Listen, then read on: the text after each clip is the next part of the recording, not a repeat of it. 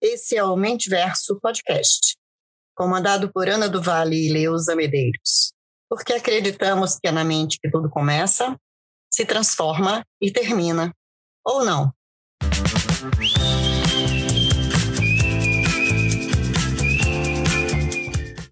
Oi, pessoas! Bem-vindos ao Mentiverso Podcast, episódio 7.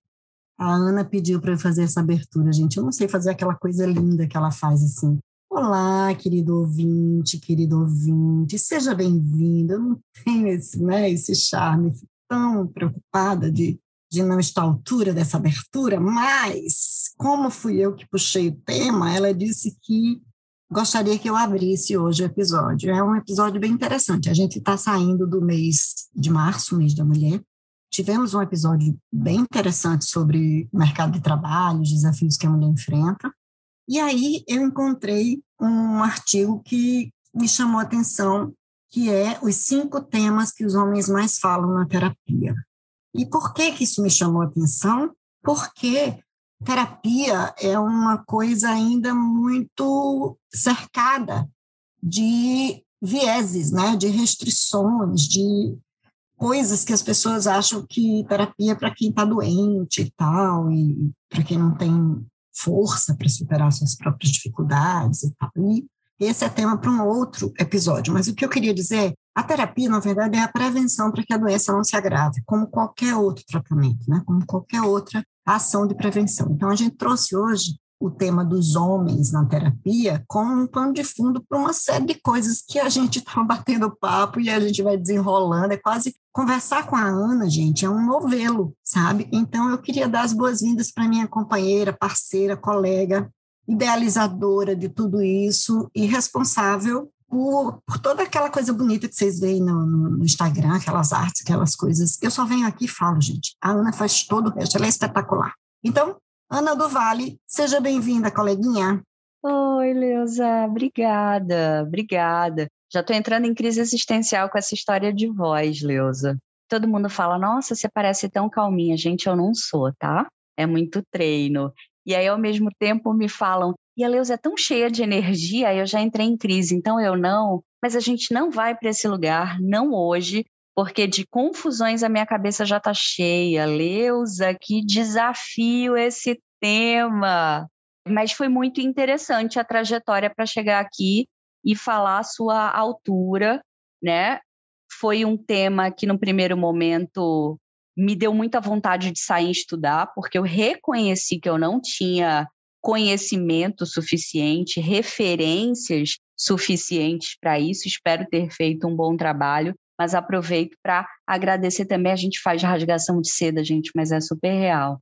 A Leusa, que acho que esse projeto do Mentiverso, ele vem para fazer uma coisa diferente, ele vem como um marco na minha vida, mais do que na minha carreira. Mas para conseguir mergulhar e aprender, ter essa disciplina, fazer coisas diferentes, mas agora já está aumentando, né, Leusa? Até outros tipos de inteligência eu já estou tendo, mas a gente vai falar disso mais adiante, num episódio por vir.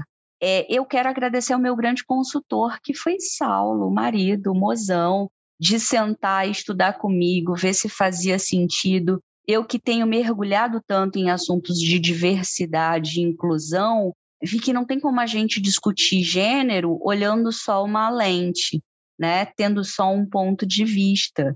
E aí, mais uma vez, o desafio de falar sobre o que eu, como mulher, entendo que sejam os desafios do homem. Não sei se eu vou representar bem, mas acho que principalmente esse episódio não é só para homens, vale ressaltar, ajuda muito as mulheres, me ajudou muito a refletir sobre aspectos que me tocam e como a gente pode iniciar muitas conversas aí, né, Leus? Entender também qual é o nosso papel nessa conjectura masculina que tá forte, tá, tá profundo, Leusa, obrigada.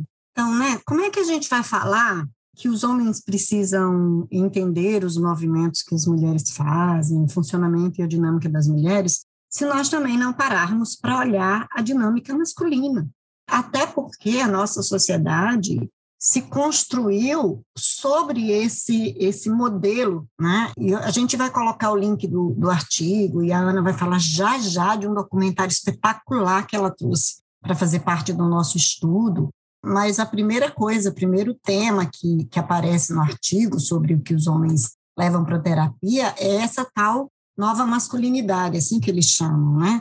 Que eles uh, não usam exatamente esse termo, mas que eles levam para a sessão essa coisa da, da, crise do patriarcado, né, e das redefinições da masculinidade. Então, ele diz o seguinte: é, eles não podiam passar uma manhã com um filho pequeno sem desmarcar um trabalho para ir à reunião da escola das crianças, só podiam sentir dois afetos, raiva e luxúria. E agora descobrem novos caminhos, conta a terapeuta que fala sobre isso, que acho que é a Regina Navarro Lins, que é uma maravilhosa terapeuta que fala sobre sexualidade, por aí vai, né? Outro psicólogo no próprio artigo, vocês vão ler, né? Vão ver que eu estou lendo parte do artigo para poder me, me posicionar aqui, me situar no, no tema. Há 10 anos era menos comum que chorassem numa sessão, relata o psicólogo Arthur Scarpato de São Paulo. As novas possibilidades, no entanto, chegam carregadas de paradoxos, né? Porque eles querem essa coisa de parecer, Ana, você gosta de trazer isso, de parecer que há uma competição, né? De tirar o patriarcado e instituir o matriarcado. E, na verdade, a gente não acredita muito nisso, a gente, e até o papel da mulher em cuidar muito, né, em ser a provedora do afeto, a provedora do cuidado, enquanto o homem era o provedor das condições materiais, é, colocou a gente em lugares é, equidistantes, e todo extremo é perigoso, né? todo extremo é um risco. Então, assim, não é uma discussão sobre é, machismo ou feminismo, é uma discussão sobre gente, não é? Gente que se relaciona, e gente que se relaciona vindo de, um, de uma cultura, de uma construção, de uma história que sempre colocou a mulher no lugar atrás do homem ou abaixo do homem. E o quanto que isso também impactou na construção da masculinidade, da, da do homem, do, da pessoa homem, né, do indivíduo homem. Uh, começa, Ana, a falar do documentário, porque eu estou doida que você fale sobre isso. Eu quero falar do documentário, eu quero assistir, eu quero propagar tudo. Já, já quero ser amiga também de todo mundo do, do Papo de Homem, foi quem produziu. O documentário se chama O Silêncio dos Homens, foi lançado em 2019, imagino que tem muito trabalho por trás, e ele está disponível no YouTube, tá? Não precisa de nenhuma plataforma de streaming para você ver. E foi de lá que eu tirei muitas inspirações, não só para o episódio, mas eu quero continuar o estudo, quero assistir de novo, para trazer essas reflexões. E aí, Leus, algo que você falou que eu acho que é fundamental trazer aqui no início do, do episódio, o primeiro eu acho que é sobre esse aspecto do contexto histórico. Eu sempre gosto de, sempre que a gente fala de algo, lembrar um pouquinho dessa história, né? E essa masculinidade estrutural, essa influência que, que todos nós temos muito presente, você falou da mulher que cuida, do homem que provê, né? Ou de alguns falarem de machismo e feminismo, mas eu acho que é fundamental a gente entender que, que nos toca a todos, nos traz dores, nos traz pesos, e é por isso que a gente precisa sim falar sobre isso. Mas essa masculinidade estrutural, o que ela acarretou para a sociedade foi trazer essa ideia de que o, o sofrimento, a angústia, quando vem de um homem, é sinal de fraqueza. Ou, quiçá, sinal de frescura. Essa palavra eu vi em muitos artigos, né? Deixa de ser fresco, não faz isso. Essa sociedade, essa dinâmica de relação que cobra que o homem seja forte o tempo todo. E eu até coloquei forte entre aspas nas minhas notas, porque qual será a ideia de um homem sobre força, né? Acho que nem eles conseguem chegar no padrão. Falem sobre isso na terapia, homens, e depois contem pra gente. É uma força física? É uma força mental? É uma força de argumento? Será que é essa ideia de força que está por trás, talvez, de uma comunicação um tanto agressiva, né? Onde eu tenho que ganhar, onde eu tenho sempre que, que fazer a minha opinião relevante, né?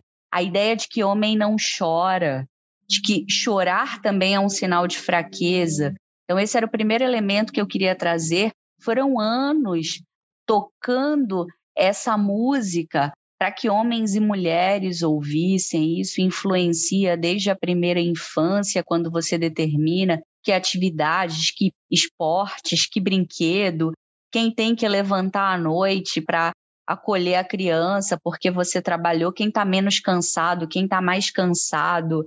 É importante, acho que antes da gente romper qualquer padrão, a gente quebrar qualquer paradigma, a gente reconhecer que ele existe tá? E nos toca a todos e nos toca e tocou aos nossos pais e está tocando os nossos filhos e é fundamental que a gente determine também como que a gente quer passar essa música. O segundo elemento é, é Leusa, e, você sempre fala disso, né? A gente se inventar nesse novo normal, pseudo novo normal que eu digo, mas esse modo home office, esse modo é, de isolamento, né, de, de quarentena, que também colocou uma lente de aumento nessas disfunções de relação dentro de casa, na dinâmica não só com os afazeres, e aí eu volto a falar também de parentalidade, né? Mas talvez uma impaciência aumentou muito o número de divórcios, de agressões,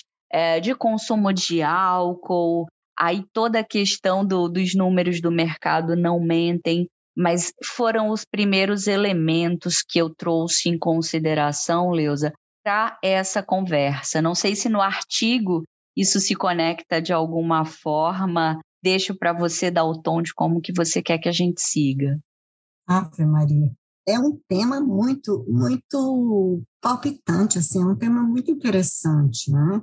E ele traz uma coisa, nesse artigo, ele o Rossandro Klinge, que é aquele psicólogo lá, lá, meu conterrâneo, lá de Campina Grande, e ele fala o seguinte, que os homens costumam levar na terapia que eles enxergam o sucesso da mulher como uma competição, e as mulheres enxergam o sucesso masculino como sendo uma conquista dos dois. Então, de novo, entra o papel de que a mulher precisa ser, é, fazer parte né, da, da costela lá do, do, do, Adão e tal. E aí ele diz que já viu muitos casos em que os maridos têm dificuldade de torcer pelo crescimento delas, né, de, de enxergar essa mulher espetacular, inteligente, ao mesmo tempo bonita, ao mesmo tempo. E esse bonito né, tem a ver com é, beleza, beleza, não beleza física propriamente dita, mas a beleza, né? O poder e a força que as mulheres construíram nos últimos anos e assusta esses homens. O, o problema está, talvez, que eles. Olha que coisa interessante, ele fala que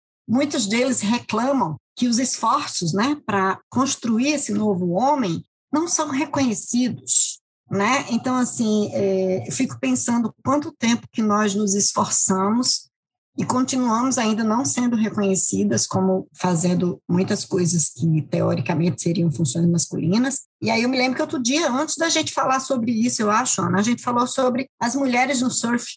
E aí as mulheres estão conquistando lá nas suas categorias lá e, e quais são os comentários que a gente escuta? Ah, elas estão evoluindo, elas estão aprendendo. Raramente você escuta alguém dizer assim, é uma mulher espetacular no que ela faz né? Por quê? Porque tradicionalmente é uma, é uma posição, é um esporte masculino. Então, assim, tem tanta coisa interessante. Tem uma, uma frase que ele disse que, inclusive, chegou a, orientar uma paciente para não contar mais para o marido quando ela fosse promovida no trabalho, porque fazia, devia fazer tanto mal para ela a reação dele e tanto mal para ele, né? O sucesso dela. E entra aí numa, num loop infinito. Ah, eu gosto do jogo infinito que você fala do Simon Sinek, que eu nem li ainda. Mas, assim, esse, dentro desse loop infinito de que somos competidores, quando, na verdade, imagina, e a gente já falou sobre isso em vários outros episódios, eu acho, se a gente junta as capacidades, as inteligências, as perspectivas do homem, da mulher, né, num contexto, claro, né, a gente está falando numa situação heteronormativa, gente, pode ser é, entre pessoas, como a gente costuma dizer. Vamos tirar o rótulo, né? Se é hétero, se é gay, se é... Vamos tirar o rótulo. Então, se as, se as pessoas juntam né, as suas capacidades, as suas habilidades, os, os seus medos, as suas vontades e aspirações para um contexto que, que não doa tanto em ninguém, olha que delícia que a gente poderia construir o mundo. Mas Que desafio sem tamanho, né, Ana? que mais? Total, Leusa, total. E aí, é, eu acho que enquanto a gente não assume esse desafio de tirar os rótulos, algo que eu falava com o Leus antes da gente começar a gravar é da importância também da gente fazer o, os cruzamentos, né? Que a gente chama das interseccionalidades, que é quando você começa a dizer, ok, às vezes não é só sobre o homem e sobre a mulher, mas com certeza se você fala sobre esses desafios do homem é diferente para o homem branco, para o homem negro. É, temos aí, vamos falar de Big Brother sempre, né, Leusa? Mas a questão da Lina, que é uma mulher trans no Big Brother, e que também deve viver os seus conflitos da ideia que eu tenho de um homem ou de uma mulher e como eu tento me feminilizar, estou colocando. Você não consegue ver, mas eu estou fazendo aspas, tá? Porque eu acho que esse é o principal começo, a gente tentar parar de dar adjetivos para algo usando como referência homem e mulher. Eu dizia para a Leusa que numa das conversas com meu marido, ele dizia: ah, mas porque a gente escuta muito em desenvolvimento de liderança que é preciso o homem reconhecer o feminino que existe em si. E a gente ficou discutindo se é sobre isso mesmo, né? Ou se isso era mais um estigma, porque assim, não é sobre o feminino, Homens e mulheres, nós somos sensíveis. Homens e mulheres, nós somos fortes. É o que a gente está desenvolvendo mais. E o que a gente está desenvolvendo não do momento em que a gente nasce simplesmente, mas é preciso a gente reconhecer essa herança emocional que nos perpassa. O que minha avó sentiu, minha bisavó sentiu, minha mãe sentiu, e que eu posso nem ter vivido, mas está no meu DNA. Então, eu também já trago, Leusa, para essa questão do é, é complicado, talvez, para o homem, numa sessão de terapia, falar sobre algo que ele nem sabe dar nome. Como que o homem vai falar sobre a emoção se ele foi distanciado desde muito tempo de nomear o que ele está sentindo, né? Como que você vai é, criar uma conexão emocional seja no teu ambiente de trabalho, né? O documentário traz muito termo brodagem, que ele fala que é o que está mais na moda hoje em dia, né? Dizer você é meu brother. Mas porque isso também é, é um esteio, de certa forma, né? Eu não sei além disso, eu só sei se é seu brother. E isso já traz toda a convenção do que eu entendo que deve ser uma relação entre dois homens e eles abordam muito essa questão do pai, ou de discutir aspectos como o abraço, né? Esse toque físico, esse dizer se você gosta ou não, o saber expressar eu te amo, eu estou frustrado, eu estou cansado, sem se ancorar nessa questão do calma. Você não pode ser vulnerável porque isso é fraqueza, isso é frescura. E aí nasce o teu filho e você você se apaixona ou você tem um amigo, não sei, sem tantos estereótipos também. Mas como que eu vou dar algo, primeiro, que eu não tive, segundo, que eu nem sei reconhecer o que eu estou sentindo? Então, eu acho que, Leusa, para a gente chegar no momento de não ter rótulos, a gente precisa olhar com muita atenção e, e reconhecer. Sabe, parece aquela pulseirinha do choque? Eu queria muito criar essa pulseirinha do choque, um choque suave, gente não quero causador em ninguém, mas que ajudasse a gente a reconhecer esses padrões no momento em que ele acontece, que incomodasse. Acho que também muito se fala nesse ambiente masculino da cultura do mimimi, né? Porque no meu tempo, nada. É, a gente podia rir do que fosse, a gente era muito mais feliz, agora tudo ofende alguém. Leusa, queria escutar de você sobre isso. Como que você é, é, você talvez tenha aí mais conteúdo e embasamento, essas piadinhas, esses comentários que ajudam a perpetuar e que o homem nem percebe que mais uma vez está ajudando a perpetuar aí essa masculinidade estrutural. Mas é exatamente o que você falou, né? Se eu não sei dar um nome, eu tenho que talvez ridicularizar, né? Então, isso acontece com tudo né? todos os, os, julgamentos por preconceito em relação às pessoas. Acontece de ridicularizar a pessoa que que está acima do peso, ridicularizar a velha, né, que tem o cabelo grisalho, ridicularizar a mulher, ridicularizar a criança, que não sabe de nada, né? que está metida em papo de gente grande. E uma das coisas que a gente vê é que eles, como eu digo, vou repetir essa frase do artigo que fala que eles só podiam sentir dois afetos, não eram nem afetos, né? Só podiam expressar duas coisas, raiva e luxúria, ou seja, homem tinha que ter a violência para defender né, lá os seus, os seus brios, e por, durante quanto tempo foi usado, inclusive, como argumento jurídico a legítima defesa da honra. Né? Você matar uma mulher pela legítima defesa da honra. Então, assim, se eles não sabem o que eles sentem, se eles foram tolhidos durante muitos anos de sentir, eles também precisam encontrar talvez uma válvula de escape. E esse mimimi, essa ridicularização do feminino, esse código de, de que a, as mulheres estão brigando uma briga que é delas, né? Ah, nós somos consideradas histéricas, né? Durante muito tempo nós fomos consideradas histéricas. Tem um canal no YouTube, Lê Antes de Morrer, eu acho o nome do canal, que ela faz uma, uma análise de um livro muito interessante, que eu não vou lembrar do nome agora, gente, me perdoe, mas ela traz, ela faz uma análise espetacular, ela traz primeiro uma tela, né, mostrando a mulher histérica sendo estudada pelos psicólogos da época. É o Pinel, na verdade, que depois né, se transformou, inclusive, em sinônimo de louco, né?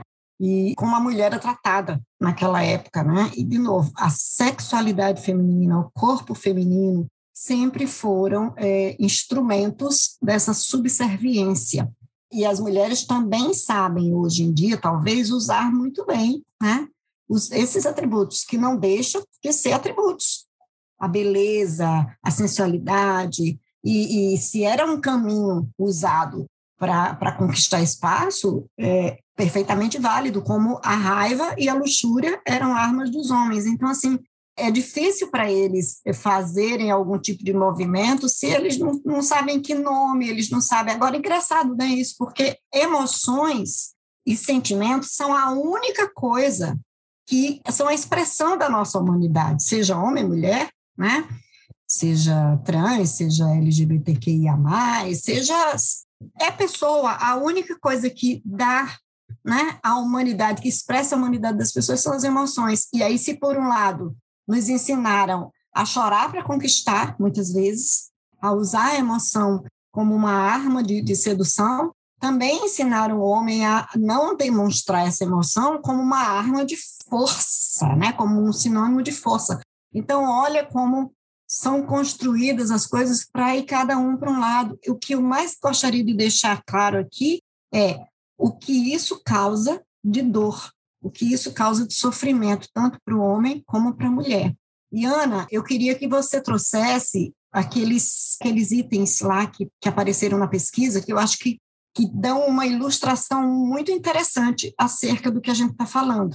Então, pesquisa. Essa pesquisa tem no artigo e também em muitos outros sites. Se você está curioso e quer investigar mais sobre isso, temas é, é, que angustiam os homens que estão sendo tratados na terapia, a gente tem depressão crescendo o número é, entre homens, a ansiedade, que não toca só as mulheres, mais uma vez, lembra que a gente falou de seres humanos. A gente tem o aumento de dependência química, alcoolismo, esses vícios também como um dos elementos. A gente tem a insônia, muito está prejudicando. E aí, lembrando que insônia não é simplesmente a ausência de sono, tá? Às vezes a interrupção, a sensação de que mesmo dormindo eu levanto cansado, aquela de insônia, a gente entende, né, Leusa? E aí tem um, um, elemento que também me chamou muito a atenção, Leusa, da pesquisa e que no documentário Silêncio dos Homens é bem abordado, que é a questão do vício em pornografia, como algo que também vem, vem sendo discutido, talvez é, a gente tem falado muito na, na questão de gênero, né? Tudo que a gente falou até agora de homem e mulher é sobre gênero, é sobre como eu me identifico, é a ideia que eu tenho. Uh, e a gente pouco fala de sexualidade. A sexualidade é quem me atrai, né? Com quem eu quero manter relações sexuais. E essa influência da pornografia. Durante o documentário, eles falam de uma pesquisa que se pensou para avaliar os impactos do vício da pornografia e quantificar e explorar muito mais. E a ideia era reunir um grupo de jovens ali entre 15 e 29 anos que tivessem consumido muita pornografia e um grupo que não tivesse consumido para avaliar quais eram as consequências nisso. Eu não sei se vocês vão ficar surpresos, eu fiquei. Eles não conseguiram achar nenhum jovem que não tivesse consumido pornografia. Então, acho que isso também demonstra o tamanho né, dessa sombra ou, ou, desse fantasma que possa também assolar aí o mundo dos homens. E importante ressaltar, a Leusa é a pessoa mais numérica, tá? Sempre que tiver estatísticas de referências, vocês vão me ver passando para a Leusa. Mas o dado que eu tenho aqui, a OMS, isso falando 2018, 2019, eu não tenho dado atualizado pós-pandemia. Mas se você pega esse grupo de faixa etária, né, abaixo ali dos 35 anos, a OMS declara que a taxa de suicídio entre os homens é três vezes superior ao de mulheres. Significa que a cada 100 suicídios, 75 foram cometidos por homens. Então, eu só queria trazer isso porque para mim foi alarmante ressaltar a necessidade de homens. Não é fraqueza vocês falarem sobre isso. Não é fraqueza vocês buscarem essa conexão, essa coesão interna. Pelo contrário, é libertador. Vocês vão se sentir muito mais fortes, muito mais empoderados se vocês buscarem caminhos, se vocês reconhecerem como isso toca vocês e principalmente, Leusa também sempre fala, né? Se doeu, é preciso tratamento. Reconheçam as dores sem achar que isso diminui a essência de quem vocês são. Rapaz, eu tô bem mobilizada com esse tema, sabe? É, e é interessante, Ana, você trouxe números de, o número de suicídios. É, as mulheres é, tentam mais, tá? Os homens são mais efetivos. Por quê? Porque, de novo, me parece, e é puro julgamento da minha parte, não tem nenhuma teoria científica que me embase que eu vou falar agora, mas me parece, de novo, um construto. A mulher, ela costuma pedir mais ajuda. Ela fala com as pessoas, ela chora, ela conta, ela compartilha. E essa tentativa de suicídio talvez seja, talvez, estou dizendo de novo, né, é minha opinião, é uma tentativa de ser socorrido. O homem, ele sofre, tanto ou mais do que a mulher, mas ele sofre calado. Então, quando ele chega nesse limite de tentar contra a própria vida, ele já vai no seu limite de realmente acabar com tudo, porque ele não está conseguindo lidar com aquilo. Então, olha de novo a responsabilidade da gente é, não estimular os homens a expressar as suas emoções e a expressarem principalmente as suas dores. Não é só demonstrar afeto, demonstrar amor, é também demonstrar fraqueza, é também identificar aquilo que me faz sofrer. Então, assim, ele fala no artigo, inclusive, que é, 17% dos homens lida com algum nível de dependência alcoólica. Né? Então, tem um monte de coisa. Fala também de, de quanto que os negros e os LGBTs que ia mais é, sofrem muito mais com isso. Né? Imagina que você tem algumas camadas aí. Eu sou homem, eu sou tenho orientação sexual e me identifico como uma mulher, ou, né? tenho outra identificação e outra orientação sexual, e estou. E aí ele fala do, da população car carcerária, ele fala da, que 30% dos homens é, enfrentam ejaculação precoce ou disfunção erétil, e, de novo, o corpo da gente fala né, sobre o que a mente sente, ele expressa o que a mente está sentindo. Então, homens, é difícil, mas se para as mulheres é difícil procurar uma terapia e reconhecer que muitas vezes elas não dão conta de um relacionamento abusivo, por exemplo, ou de uma situação complexa, homens, vocês então, né, podem falar disso com muito mais propriedade, do quão difícil é fazer esse movimento, mas do quão libertador ele é também, não é, Ana? Super, super, Leusa. Vendo aí as tuas estatísticas, eu lembrei aqui de, de uma observação que, que eu fiz. pesquisa do Instituto Britânico de Saúde Mental, é o MIND, e é uma pesquisa, mesmo ele sendo britânico, mais global. E a gente não pode fazer essa, deixar de fazer essa conexão também com o mundo corporativo, né, Leusa? Senão Ana não seria Ana. Falando sobre afastamentos médicos, Leusa, essa pesquisa revelou que dos afastamentos por temas emocionais, psicológicos, entre esses que a gente já, já elencou, estresse, depressão, ansiedade, 90% desses afastamentos não citam fatores emocionais como a causa do afastamento.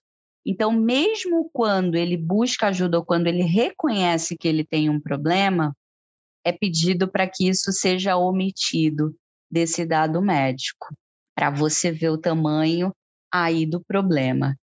E que a maioria, é, não, não para por aí, mas a maioria desses atestados, digamos assim, não sei se é atestado em, todo, em todos os países, mas desse documento médico vem a referência a um problema físico e não apenas problema físico.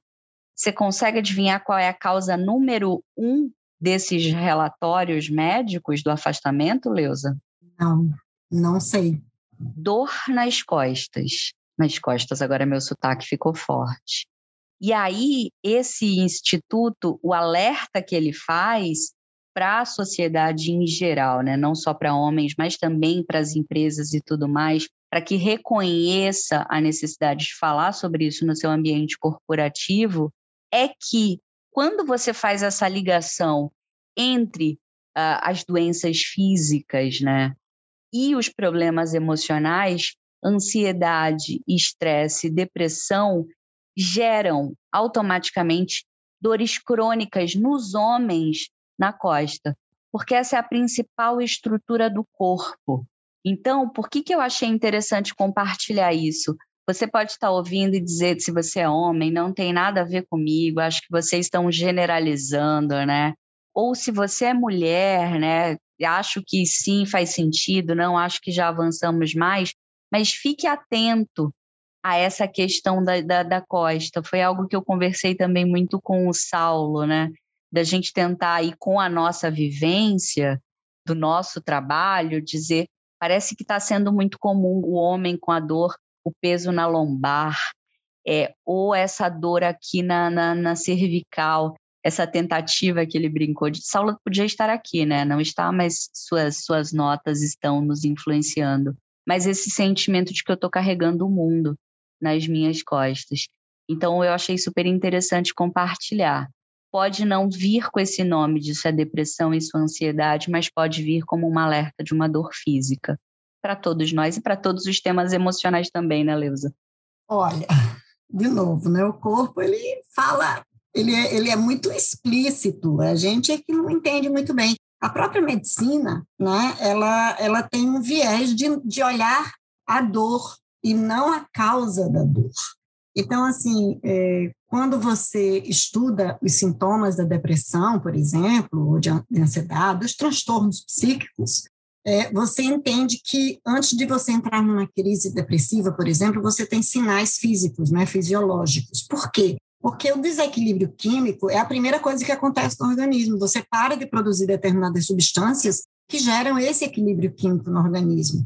Então, a dor nas costas nos homens é uma coisa é, talvez até simbólica, né? O homem foi é, estimulado e é estimulado a levar todas as responsabilidades, a levar o mundo nas costas. A mulher também tem isso, só que, como eu disse antes, ela sente dores é, no peito, ela sente dificuldade para respirar, assim como o homem. Então, assim, ah, a gente explica que a dor nas costas do homem tem a ver porque ele carrega o mundo. A mulher também vai com dor nas costas para terapia, para o médico, e muitas vezes isso é olhado de uma forma isolada. No momento em que a gente olha o indivíduo como um todo, a gente pode é, detectar é, sintomas e sinais que mostram que a pessoa está com dificuldades emocionais, está com dores emocionais que estão se traduzindo no seu corpo, né? pelo desequilíbrio químico que isso promove. Então, assim, vem aqui uma outra linha, né? Que, ah, não vou tomar remédio nenhum, porque remédio vai me tirar, a, a, eu vou ficar leso, vou ficar lerdo, vou ficar lento.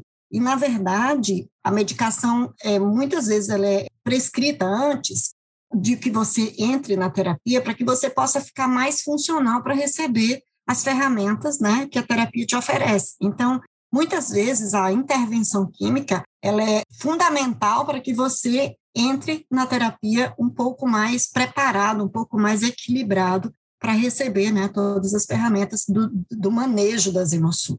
Então, assim, olha que interessante, né? É, é muito legal a gente estudar e se aprofundar e ver que são pessoas, são pessoas em sofrimento, gente.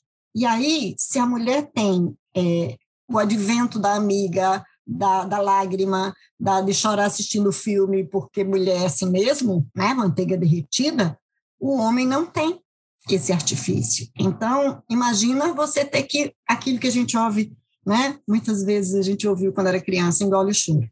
Engolir o choro, gente, vai desaguar em algum lugar.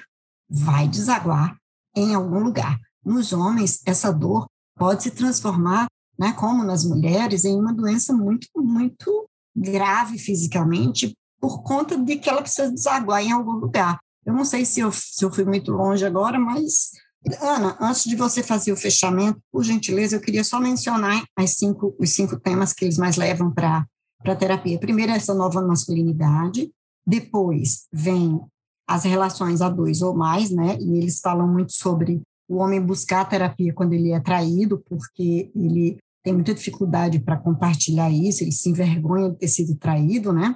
Ele não quer assumir para as pessoas que ele está sofrendo por isso.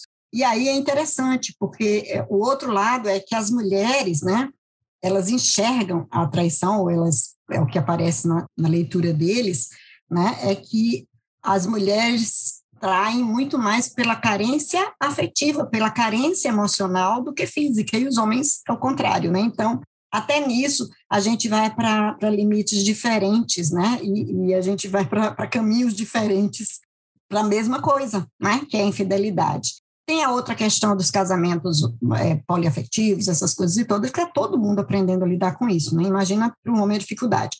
A questão, a o terceiro item é trabalho de mais desempenho, nem tanto, ou seja, eles levam muito para terapia essa coisa de terem que produzir muito, serem muito cobrados por sucesso, por resultados, por produtividade, né? E aí meio que chegam no limite deles, né?